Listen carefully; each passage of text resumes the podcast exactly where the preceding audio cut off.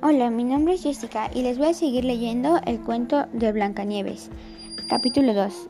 El cazador tenía buen corazón y una vez en el bosque dijo a la niña, Vete pequeña y no vuelvas nunca al palacio de tu padre.